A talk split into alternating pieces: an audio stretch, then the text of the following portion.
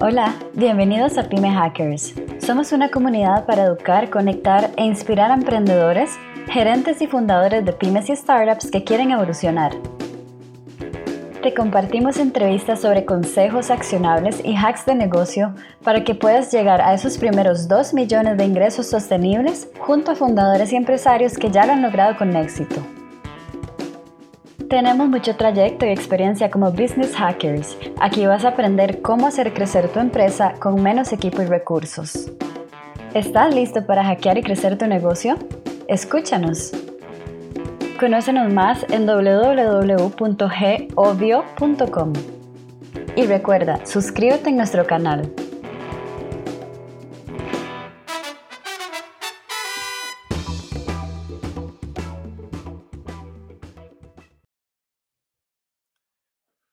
Bienvenidos al anteriormente llamado Paso Obvio, ahora Pyme Hackers. El motivo de este cambio es justamente nos hemos dado cuenta con estos episodios, con la interacción que han tenido ustedes, la audiencia con nosotros, dónde se está escuchando y los temas que hemos ido tocando, cuáles han tenido mayor ah, like y cuáles no. Nos hemos dado cuenta que nuestro mayor valor y lo que estamos trayendo a la mesa es enseñarles o mostrar formas a cada uno de ustedes y a cada una de las personas que está pensando en emprender, que ya tiene un negocio, que ya tiene una, una empresa pequeña o mediana, en cómo verdaderamente tener un mejor resultado y cómo tener mayores ingresos o cómo crecer su negocio sin necesidad de crecer su equipo o con la mayor cantidad de recursos limitados. Entonces, basado en esto, hemos decidido crear una comunidad comenzando ya con este season, con esta temporada, llamado Pyme Hackers, en donde los invitamos incluso para que vayan a pymehackers.com, P-Y-M-E, hackers.com, para que se puedan suscribir, estén viendo el contenido escrito, estén escuchando los podcasts próximamente YouTube. Nuestro único objetivo es de nuevo estarles compartiendo formas de tener mejores resultados con recursos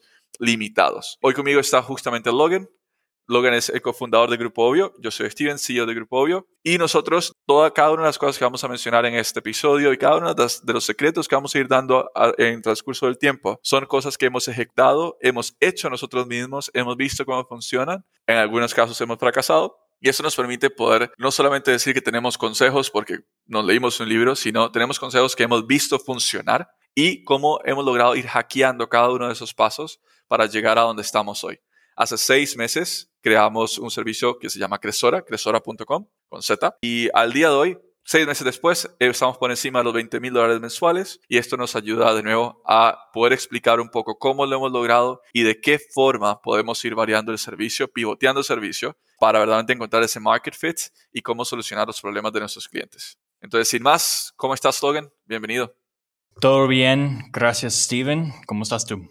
Todo bien, todo bien. Logan, mira, justamente comencemos a hablar un poco de, pensemos en, es una persona que uno está ya pensando, está a punto de tirarse al agua de emprender, es una persona que ya dice, ok, quiero hacerlo. Ese primer paso, y hoy vamos a hablar de siete pasos específicos que tienen que lograrse en menos de cuatro meses para poder asegurar que tienes una empresa. Si en menos de cuatro meses ustedes no pasan de idea a negocio o a empresa, probablemente se les va a acabar el oxígeno, probablemente van a gastar sus ahorros y van a tener que de nuevo ir por otro empleo, buscar una forma de hacer ingresos, lo cual por sí solo ya mata a su empresa porque tu tiempo es limitado, ya no le puedes dedicar lo suficiente. Entonces, el primer paso y lo que queremos hablar acá es el founder fit. Y el founder fit, en mi opinión, es ¿Qué hace que seas vos la persona que puede solucionar ese problema? ¿Qué hace que seas vos la persona que le puede poner la cara a clientes y decir, yo sé cómo, yo puedo decirte cómo, o compra mi producto o servicio para solucionar ese problema? Ese founder fit tiene que basarse mucho en pasión es qué verdaderamente te gusta, qué puedes traer valor y en qué está tu experiencia, porque al final de cuentas la gente va a pagar por una solución. Y si tú no has tenido ese problema y no te ha tocado encararlo diariamente, ¿cómo proponer solucionarlo? Logan, ¿qué piensas sobre el Founder Fit?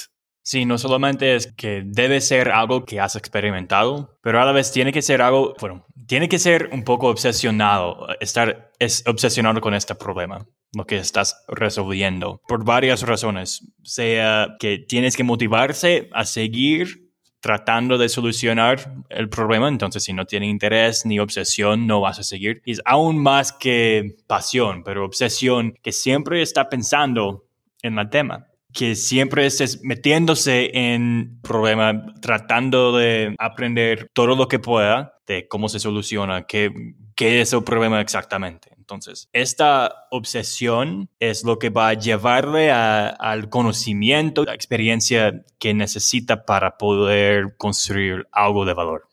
Y creo que obsesión totalmente es necesario porque, o sea, eso es lo que vas a hacer literalmente día y noche. Ese es el motivo por el que no vas a dormir. Ese es el motivo que te va a quitar o te va a tocar sacrificar muchas cosas, ya sea con tu familia, con tus amigos. Y no es fácil y no es para todo el mundo. Y entonces aquí también entra la parte del founder food de decir, si verdaderamente quieres emprender y por qué lo estás haciendo. ¿Estás emprendiendo porque simplemente te gusta la idea de ser jefe?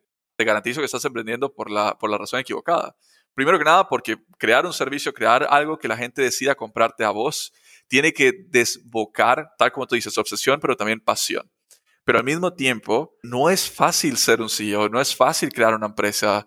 Eh, te toca hacer de nuevo cobros, servicios, ventas. Es todo lo que en una empresa más grande hacen. Un equipo de 10, 5, 6, 7 personas, lo vas a resumir todo tú. Entonces, creo que sí, obsesión es la palabra, la palabra correcta. No sé si tienes algo más que sumarle a esta parte. Es algo que debe quedar dentro de tus habilidades naturales a la vez. Por ejemplo, yo no soy muy bueno en organizar proyectos. Entonces el project management no me va a caer bien, no voy a tener mucho éxito.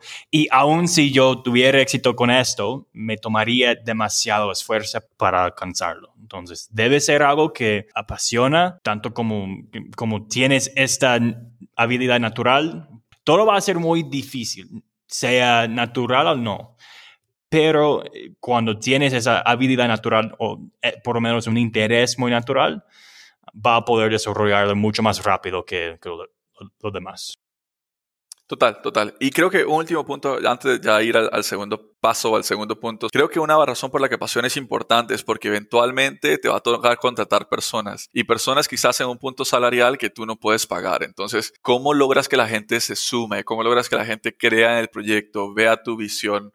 Tiene que ver mucho con esa pasión y ese encanto que tú le puedes meter a eso que estás haciendo, porque al final de cuentas, Nadie se suma cuando tú pareces no seguro, cuando, estás, cuando no parece que eso tiene futuro. No, la gente tiende a sumarse cuando dice, hey, esa persona va en serio, eso tiene sentido, eso tiene futuro, estoy seguro que esa persona va a hacer todo lo posible para que eso salga.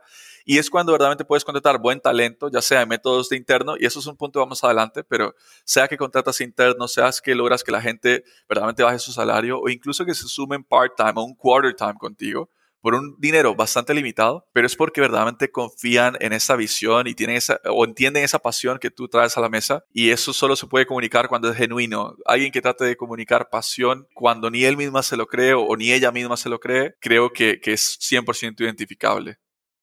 Entonces aquí pasamos entonces ya, ya al segundo punto es, ok, ya descubriste que sí eres tú, ya, ya descubriste que eres el founder, que puedes solucionar esta problemática. ¿Cuál es el primer paso para saber si verdaderamente no solamente tú lo ves, sino que alguien más lo ves. Y, esta parte me interesa mucho que, que, Logan nos converse porque es como él prácticamente nos, ayudó o hizo que verdaderamente existiéramos. Y es la parte de lograr que alguien te pague a ti personalmente, no a tu empresa. A esta altura nadie debería estar pensando en marca, nadie debería estar pensando en, en logos. No, a esta altura es venta 100%. ¿Cómo lograr que alguien te pague a ti, no a tu empresa, sino a ti? Cuando has puesto los esfuerzos en, conocer algo tanto para por lo menos una idea de lo que quieres hacer, es mucho más fácil que alguien confíe en una persona que realmente tiene ese interés. Mejor que un producto que nadie sabe si funciona, ¿no? Entonces, cuando empiezas, debes, bueno, en mi opinión, y hay muchos que no están de acuerdo conmigo, y está bien, entiendo por qué, pero para mí siempre es más fácil vender a sí mismo a, otra persona si realmente estás obsesionado con los problemas y, las soluciones. Por ejemplo, ayer yo estuve platicando con un, venture capitalist sobre una idea que Steven y yo hemos tenido y no hay nadie haciendo nada parecido a esto en, el mundo de inversión. Honestamente no hay muchas personas buscándolo tampoco, entonces vamos a ver si realmente es un buen producto. Pero a la vez estoy obsesionado con este concepto y llamó a la atención del VC y él quiere seguir practicando de ese tema. Aunque probablemente no haya una oportunidad de trabajar juntos en el, en el futuro de corto plazo, tal vez un poco más adelante. Pero mi obsesión es lo que llamó la atención de él y puedo vender eso. No, si yo tuviera un producto ahorita sería muy difícil venderlo porque no hay mucha demanda, no hay mucha, mucho entendimiento de lo que, lo que hace. Pero la obsesión, el interés que tengo, las opiniones que tengo de ese tema, llaman a la atención de personas que, que me conocen. Ellos quieren aprender más y después de más conversaciones así, voy a saber, ok, así se puede funcionar, así se puede posicionar y eso. Pero es mucho más fácil vender a sí mismo. Aún si tenga mucha experiencia en ventas con el producto, cuando estás empezando desde cero, sus clientes, inversionistas, empleados, quien sea, van a confiar en ti, no en el producto. Total, total. Pero aquí entra también algo que también vimos en esa conversación con este VC sobre el hecho de, de quién debería ser esa persona que te está pagando por primera vez, ¿no? Y el, y el punto es que uno debería asegurarse que la persona que decide pagarle por primera vez, que me contrata a mí, que me paga a mí, no es una amistad, es un desconocido, es una empresa o es un cliente que yo prospecté de cero porque lo que vemos y lo que nos comentaba él, y creo que tú puedes profundizar un poco, era que todos siempre hablan con amigos o con familiares y todos les venden a ellos directamente y entonces se ve como una pequeña atracción, como, ah, bueno, así hay ventas, pero a la hora de que ya se te acaban los contactos y te toca ir allá afuera, nadie te compra y es porque verdaderamente lo que tú traes a solucionar o tu intención de solucionar no, no era buena, simplemente la gente que te conoce te pagó y, y claro, hay respeto y todo lo demás, pero así no se prueba el mercado, el mercado se prueba desconocidos. Hay muchas ideas que suenan bien cuando los comparten con cualquier persona, pero no sabes si realmente son buenos hasta que se comparte con una persona que podría comprarlo. Entonces yo tengo un hermano que siempre me apoya, ¿no? Siempre me, me dice, wow, qué buena idea, pero él no tiene ninguna idea si realmente va a funcionar mi idea porque él no es mi cliente ideal no es posible que él va a ser mi cliente. Entonces, tienes que, bueno, claro que quieres personas a su lado que les está apoyando, pero realmente no saben. Y tienes que notar quién conoce al problema que estás resolviendo antes de escucharlos en serio, ¿me entiendes? Total, total. No, y, y, esto es un punto vital en este segundo paso, porque si bien es cierto, tienes que conseguir a alguien que te pague a ti, no a tu empresa, sino a ti como persona, tienes que conseguir un extraño. Y esta, esa es la ley, ese es el requerimiento de este segundo paso, es consigue un extraño, consigue un cliente que no esté dentro de tu grupo de contactos, que decida pagarte. Es cuando logras conseguir esto que podrías comenzar a pensar, tengo algo en el peor de los casos, tu empresa fracasa y puedes llegar otra vez donde esta persona y decirle, oye, contrátame. Pero en el mejor de los casos, esta persona te va a ayudar a ir desarrollando tu producto porque él sí tiene claramente ese problema y no tiene ninguna línea de familiaridad contigo como para tener que decírtelo suavecito o decirte, no, mira, quizás no, pero bueno, sigamos. No, un cliente desconocido, si no le funciona, te despide, literalmente dice, no, ya no quiero pagarte más. Y aquí es donde verdaderamente la empresa va creciendo y va aprendiendo. La mayoría de, startups que yo he visto, aún los que han levantado dinero, no pueden vender a los extraños. No saben cómo, porque los latinoamericanos son los mejores en el mundo a vender a su propio red, pero se depende mucho en eso. Pienso que porque todo se basa en relaciones y entiendo por qué, pero en realidad cuando estás vendiendo y tratando de, de escalar, tienes que saber cómo vender a extraños que no te conocen ¿Y cómo se hace? Se hace por, por medio de entender los problemas del extraño. Tiene que estudiarlos, tiene que entender exactamente qué estás vendiendo, los resultados que estás proponiendo. Y en eso vas a poder llamar la atención de alguien que no, que no te conozca. Perfecto, perfecto. Y creo que eso resume claramente ese segundo punto. Ahora sí, pasemos al tercero. Y viene siendo, una vez ya tienes personas que te pagan a ti personalmente, extraños, y ya hay cierto volumen, ya ves que es replicable, ya entiendes ese patrón. Ahora sí, ve a tu, a tu lista de contactos y busca personas que puedan decir, ok, ¿sabes qué? Yo estoy dispuesto a pagar por esto. En tu lista de contactos. Porque primero que nada, la conversación va a ser muy distinta. Cuando yo te vengo por primera vez que nunca lo he probado y tú me dices que sí, es un sí porque eres mi amigo y está clarísimo. Pero cuando yo te vengo a, vos, ya, de nuevo, tenemos una amistad, etcétera, o de familia, no sé, y vengo y te digo, mira, Logan, vengo con este servicio, ya lo probó esta empresa, ya lo probó esta empresa, lo probaron esta empresa, y esos son los resultados, pues es una conversación no tan formal porque directamente lo que Logan me va a preguntar es, ¿y cómo lo lograste? ¿Cómo lo hiciste? Ah, mira, estamos haciendo esto, esto, esto. Es mucho más amistosa y muy probablemente Logan al final de cuentas, porque ya tiene una relación y porque ya probablemente me sacó un montón de información, me va a decir, intentémoslo, a mí me, a mí me funciona, yo quiero hacer eso. E, es muy importante hacerlo en este orden porque cuando estás vendiendo a un, a un conocido, te dicen que sí, pueden ser un cliente, pero tal vez van a requerir cosas diferentes o van a meterte en cambiando el producto a sus necesidades antes que se sepa de qué se requiere del mercado. El mercado es lo que estás tratando de entender. Entonces, si tienes un conocido, tal vez sus problemas son muy específicos, pero si estás vendiendo al, al mercado, a los extraños, van a ver como en very kind of cold, objective terms, como qué quiere el mercado, ¿no? Después de eso, puedes llevar esa solución a su conocido y se puede aplicar a su problema, pero si estás metiéndose con conocidos en el principio, va a cambiar el producto mucho. Total, total. Y eso es algo que, yo, de hecho, nunca lo había visto en ese orden y me parece que es cierto, porque ya lo hemos visto. Empresas que entran con familiares o conocidos desde el comienzo, le hacen mucho caso, que le están pidiendo que, ah, bueno, es que el producto debería ser esto, esto, esto, esto, porque le están acoplando nada más a su empresa, pero tu idea, que era pensando en un macro de mercado, pues ya no es la misma. Ya cambió el producto, ya cambió el servicio y con eso entonces te ves sumamente limitado. Ok, entramos al cuarto paso. Entonces, después de que ya tienes personas que te pagan directamente a ti, ya tienes ahora también amigos y conocidos que también te pagan a ti por lo que estás haciendo, ya ves una replicabilidad. A esta altura ya deberías poderte pagar tú solo, es decir, si tenías un segundo trabajo, ya puedes comenzar a pensar en renunciar.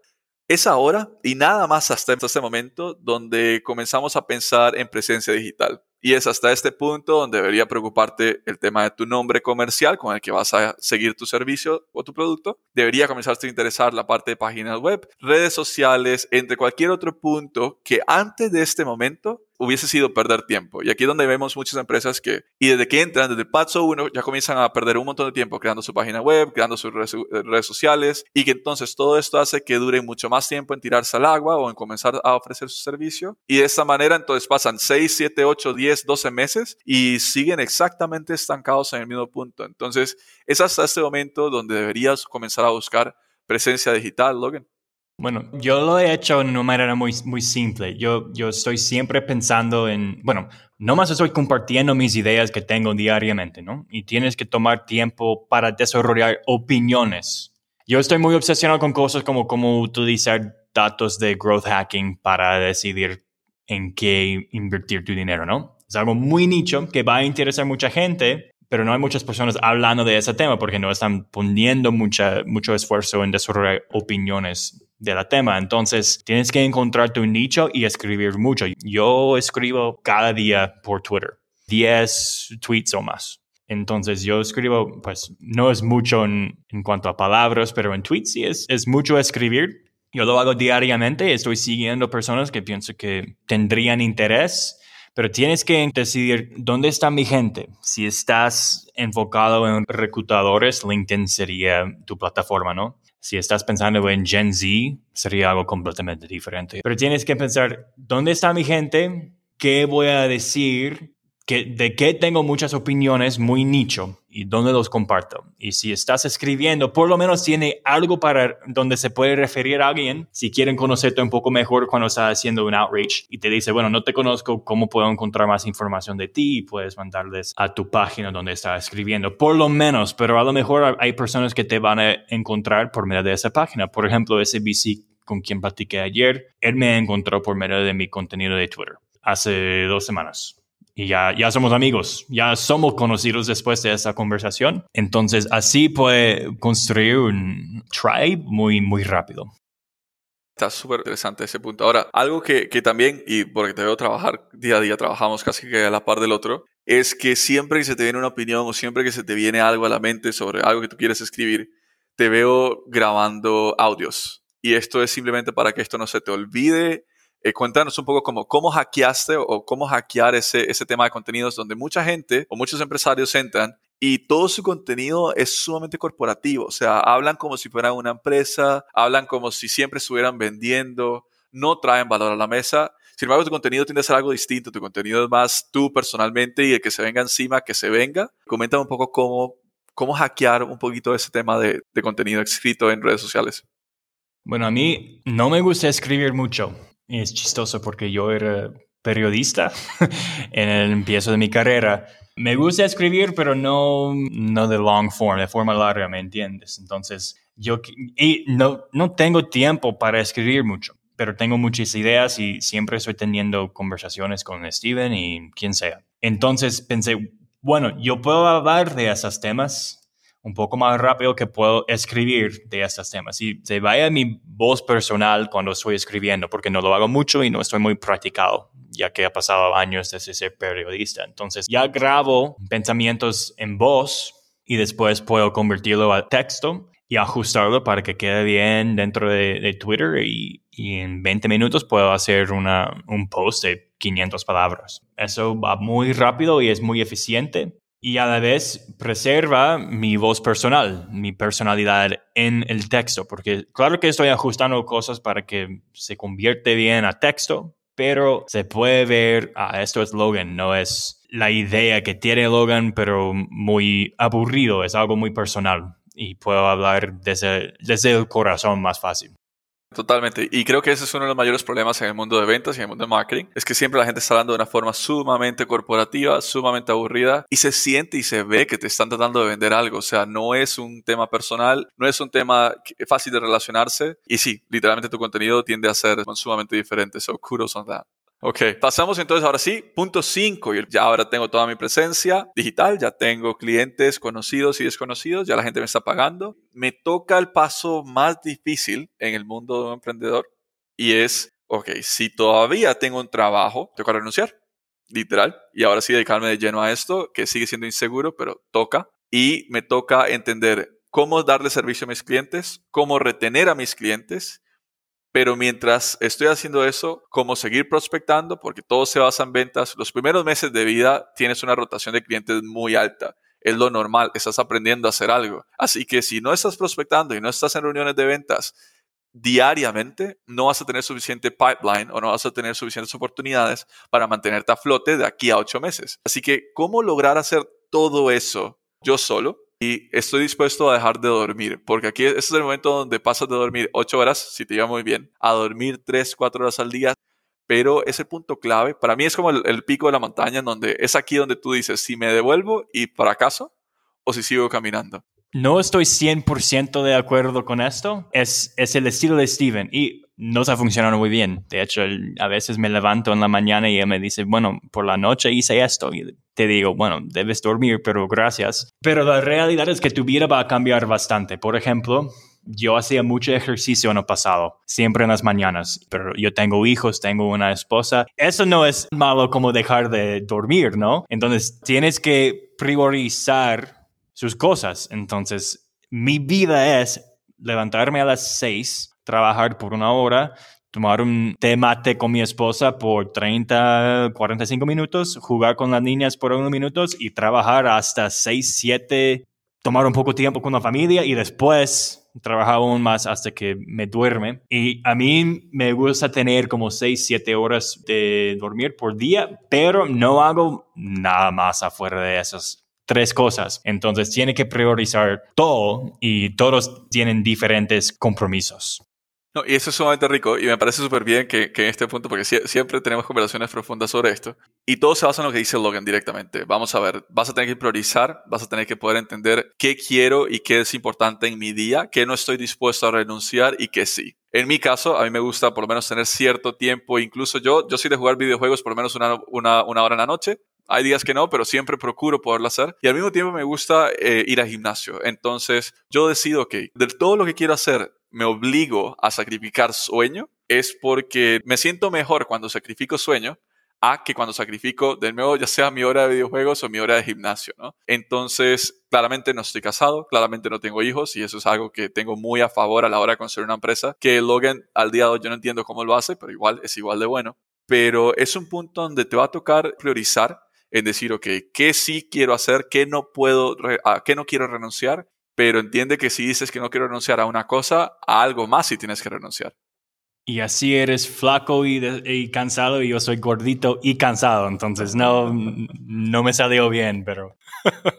bueno, ah, no es la intención, pero bueno, listo. Entonces, este es un punto sumamente importante. De nuevo, recordar, poder identificar qué, cuál es el servicio que quiero ofrecer, cómo prospectar, cómo reunirme con clientes, potenciales clientes nuevos todos los días y entender que me toca comenzar a sacrificar algo, Aquí es donde te decía antes de que ser un founder no es fácil, no es bonito. Y es porque si muchas veces, y existen muchos días donde entra el pensamiento de no sería más fácil simplemente trabajar para alguien más en este punto. O sea, tendría más tiempo, tendría menos responsabilidades, tendría salario fijo entrando, que es algo que también va variando mucho cuando estás comenzando pero aún así, si está en ti, si tienes esa obsesión y esa pasión y ese fuego adentro que no te permite hacer nada más, vale la pena y a mediano o largo plazo lo va a valer. A corto plazo, prepárate para días en donde temas alrededor de verdaderamente esto lo vale, quiero dejar todo votado, debería seguir en esto. Es una pregunta existencial permanente en la mente. Y mientras estás andando en tu camino así, pienso que um, es algo un poco no tiene mucho que ver con lo que decimos, pero algo muy importante es tener curiosidad en tu camino más que una convicción. Y eso va a parecer un poco extraño, porque todos estamos convencidos que queremos seguir en, el camino, pero si estás demasiado convencido en esto es lo que voy a hacer como emprendedor, vas a gastar mucho esfuerzo y a lo mejor no vas a ser correcto. Hemos cambiado nuestra propia empresa cuatro veces en seis meses y yo he lanzado como 20 ventures diferentes, ¿no? Pero si tiene esa curiosidad y como la determinación y resiliencia para seguir adelante, pero estás tratando de aprender qué debo hacer, qué se necesita, qué se requiere un día vas a encontrar la solución y vas a alcanzar el éxito. Entonces, todos los, sacrificios deben ser para, bueno, acelerar este proceso de, de, encontrar y descubrir la solución que debes presentar al mercado. No solamente para to prove que lo que escogiste en el principio fue lo correcto. Perfecto, perfecto, me parece súper bien. Aquí vamos a dar, de nuevo, creo que son tres hacks en temas de todo este punto 5 donde te toca hacer todo. Y el primer punto es en la hora de servicio. Asegúrate de tener una sola herramienta de comunicación con tus clientes. No permitas que tus clientes te estén contactando por WhatsApp y que por otro lado y que por correo y que por todo lado, porque entonces te estás sumando estrés innecesario y al mismo tiempo es más probable que algo pase o que algo se te olvide y entonces el cliente se enoje.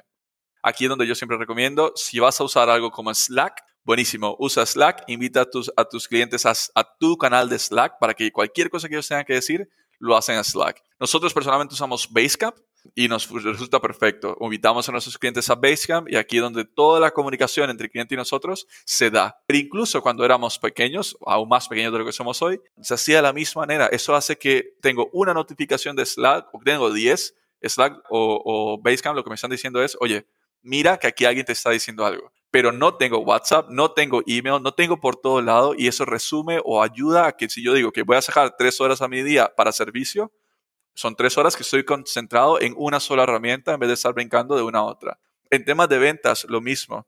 Si estoy prospectando por medio de correo, asegurarme que estoy usando nada más un correo, no 10 tipos de correos diferentes, porque me va a tocar estar brincando del uno al otro. Si tengo un CRM para asegurarme que le estoy dando seguimiento a la gente. De nuevo, nosotros personalmente usamos Pipedrive y nos gusta, existen mil y un CRM diferentes, pero asegurarse de cada nueva oportunidad y cada nueva conversación queda registrada para asegurarme que nada se me pasa, que siempre estoy conversando con ellos, que siempre le estoy dando seguimiento. Y en temas de reuniones, pues perfecto, tener una sola herramienta de reuniones tú ponla, tú le dices al prospecto a, cuál herramienta se mete. No permitas que sea el prospecto te dice métete a, a GoToMeeting o métete a Meetings o métete a Zoom, porque entonces te va a tocar estar brincando de un lugar a otro y todo esto genera desorden.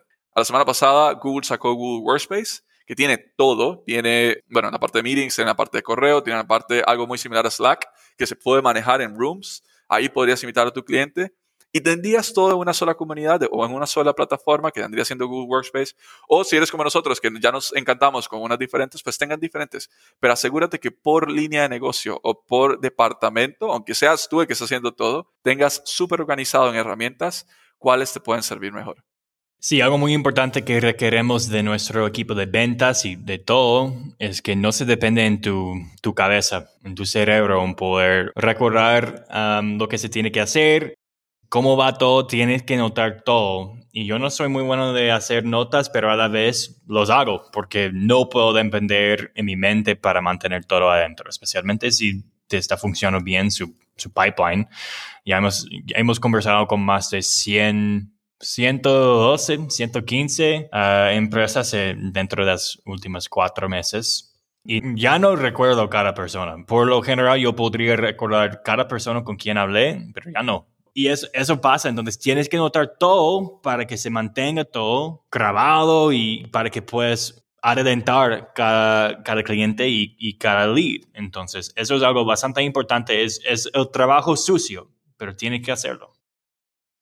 Perfecto, ¿no? Y, y, esto de nuevo, como les decía, hay formas de hackearlo, pero asegúrense que por lo menos tienen una herramienta por departamento, aunque sean solo ustedes, aunque sean un equipo muy pequeño, que le está dando seguimiento. Eso nos abre la puerta ahora sí al sexto paso, que es asegúrate de poder hackear el tema de servicio. ¿Y a qué nos referimos con este paso? Debido a que en tus primeros meses la retención es tu mayor enemigo, porque estás aprendiendo, estás aprendiendo a hacer algo, tu servicio todavía no es perfecto, tu producto todavía no es perfecto, vas a tener mucho cliente que entra y que se va. Entonces, poder ir perfeccionando, poder ir logrando retener a los clientes es lo que verdaderamente te exponencia a decir, oye, tengo un negocio que va creciendo. Porque si no, estás sustituyendo income, estás sustituyendo dinero. Cada dólar que te entró este mes, como el próximo, ya no va a renovar, te toca sustituirlo. Y eso hace que no puedas crecer o que crezcas muy lento. Así que entra en la parte de hackear servicio y es cómo verdaderamente retener o cómo apalancarte para poder hacer toda la mayor cantidad de tareas posibles en temas de servicio por el menor costo. En este tema, nosotros, bueno, tenemos un consejo muy, muy específico que lo usamos con nuestro propio equipo y es, en vez de tener que contratar tanta gente, automáticamente piensa en, en outsource. Y aquí podemos estar hablando de Workana, podemos estar hablando de Fiverr, podemos estar hablando de Freelancer. Hay gente allá afuera que cobra muy poco por el valor que verdaderamente trae a la mesa, que si te liberan dos, tres horas de tu día, tú puedes conseguir más clientes. O si te liberan dos, tres horas, tú puedes retener un cliente. Este nivel de poder ahorrar tiempo por poco dinero, esto es lo que deberías estar buscando en este momento. Lo que buscamos en Go no es escalar el equipo más contratar personas, bueno, primeramente es escalar nosotros mismos. ¿Cómo puedo escalar a mí mismo, a yo mismo con un contractor, un outsourcing solution, lo que sea? Y a la vez, tratamos de hacer es contratar personas que pueden tomar decisiones, que pueden adelantar una y desarrollar una estrategia más que hacer un rango de tareas. Por ejemplo, si yo necesito editar un podcast cada semana, no voy a contratar a una persona solamente para hacer eso. Voy a contratar a una persona para liderar la estrategia de, dicho podcast, para comunicar con los, los invitados, para, para poder convertir el contenido para otras plataformas, pero no estoy buscando una persona que va a hacer todas las tareas, más manejarlas. Y puedes asociar a, a una persona muy barato, las tareas muy repetitivos que no realmente tienen nada que ver con la estrategia. Y a este otro punto, incluso si ya tienes empleados, ¿cómo exponenciar a tus empleados? De nuevo, dejar de pensar que tengo que tener más personas para poder tener un buen servicio. Entender que para tener un mejor servicio tengo que ser más eficiente en lo que hago. Y existen formas, por ejemplo, nosotros incluso, y esto lo habíamos sacado de, un Twitter strategy, creo que Logan leyó en algún momento, y era que nosotros le damos presupuesto a nuestro equipo, presupuesto para que outsource su propio trabajo. Cada una de las personas que trabajan en Go tiene un dinero para outsourcear su trabajo. Es decir, ¿qué parte de tu trabajo te quita más tiempo y por qué no contratas a alguien por Fiverr o por Workana o etcétera para que haga esa parte por vos? es mucho más económico, o sea, nos cuesta un 5% de lo que nos costaría un nuevo, un nuevo, empleado y tiene el mismo resultado que tendría ese empleado que tendría 95% más costo, ¿no? Y nos deja poder contratar personas que pueden tomar decisiones y adelantar un proyecto. Entonces, las personas que realmente pueden manejar y adelantar cosas se puede contratar. Esas son las personas que deben incluir en su, equipo, pero no más para hacer un checklist cada semana que no tiene mucho, no, no es que no tiene valor, pero no se requiere mucha experiencia ni, ni habilidad para efectuarlo. Eso debes outsourcear en el, principio, por lo menos. Y este es, de nuevo, este es uno de nuestros mayores secretos que acabamos de compartir. Esto abre la parte al séptimo punto, que vendría siendo, ok, ya outsourceaste, pero ya ahora sí comienzas a ocupar personas ¿cómo, cómo aumento? ¿Cómo aumento mi tamaño de equipo cuando todavía no me siento seguro o todavía no, quizás no estoy recibiendo tanto dinero para pagar un empleado total?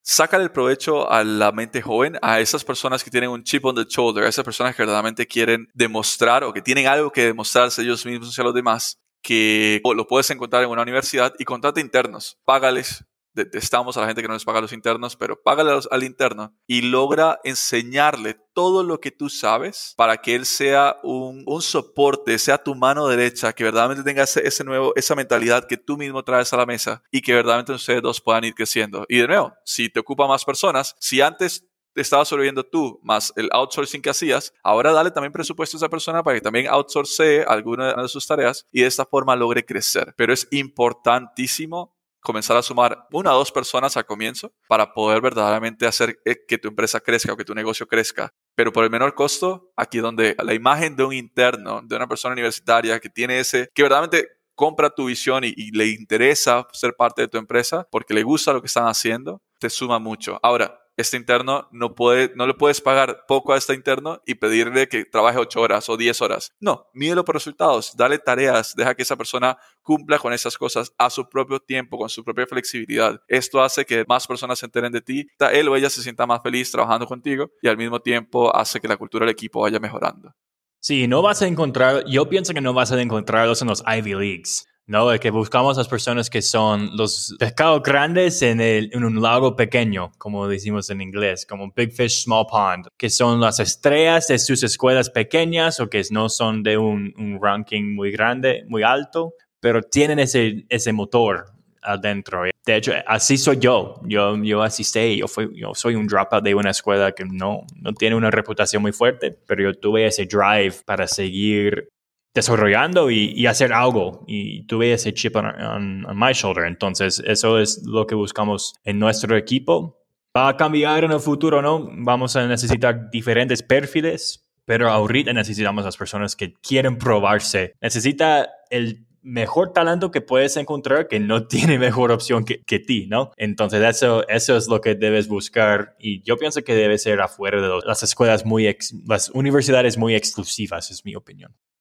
Total, total. Encontrar ese hustler, encontrar esa persona que verdaderamente quiere, quiere demostrar algo y que verdaderamente, o sea, se suma a tu visión. No es una persona que lo ha tenido todo en la vida, definitivamente no, porque no, no está acostumbrado a hacer, a hacer ese hustle. Puede que uno que otro sí, que lo sorprenda, pues buenísimo. Pero normalmente son personas que han tenido que pasar por esa lucha, han tenido que ganarse cada una de las cosas que tienen, las que más te van a ayudar y más van a acelerar tu, tu empresa. Ok, y es hasta ese punto, ahora sí, ya casi terminando, es hasta este punto donde tú puedes decir que tienes un negocio. Hasta este momento donde ya contratas a tu interns hiciste todos los pasos anteriores, es hasta acá que tú puedes decir, tengo un negocio, tengo una empresa, porque anteriormente o, antes de cumplir esos siete pasos, eh, lamento decirte que eras un freelancer.